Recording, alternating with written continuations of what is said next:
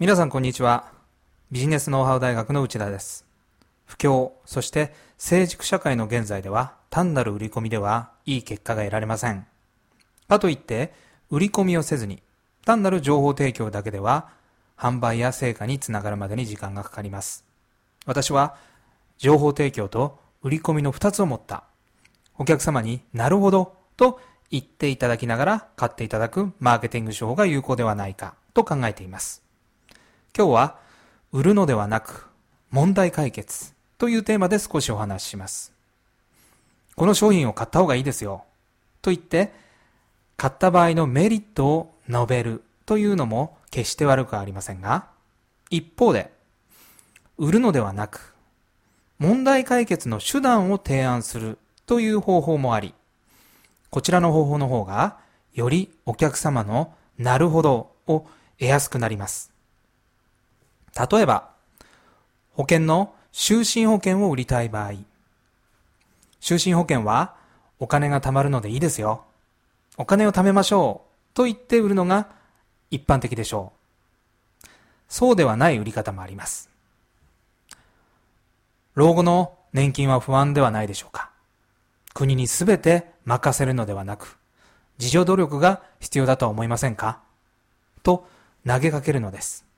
おそらく、ほとんどの人は自分の年金に対して不安を持っているはずです。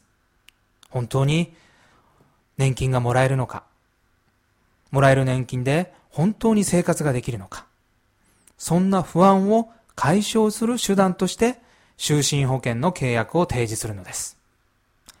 この違いがわかりますか？もう一つ例を挙げます。あなたが楽天のようなショッピングモールをやっていたとしましょう。お店を出す人にショッピングモールの資料請求をしてもらい、検討してもらうことが目的とします。普通はそのショッピングモールがいかに売れるか、出店費が安くて便利かをアピールします。これでたくさんの店が集まればいいのですが、競争が厳しい現在では難しいはずです。良さやメリットをアピールするのではなく、資料を読めば、自分のネットショップに人を集めるノウハウが学べます。としたらどうでしょうか？おそらく、多くの人はアクセスを集めるのに苦労しています。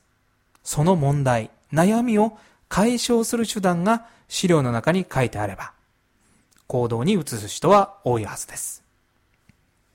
いかがでしょうか？売り込みより問題解決をあなたのビジネスでも考えてみてください。最後にクイズというか問題です。不動産屋のガラスに貼ってある物件情報が気になることはよくありませんか？しかし、実際にガラスに近寄り、情報をチェックしようとしても、店内から人が出てきて、売り込まれるのではないかと警戒してお客様はなかなか近づけないものです。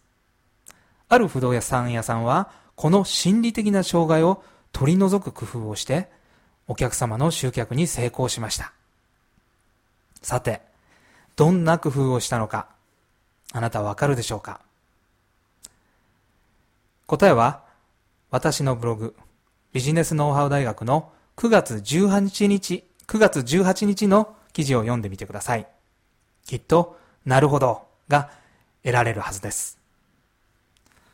それではまた次回をお楽しみに。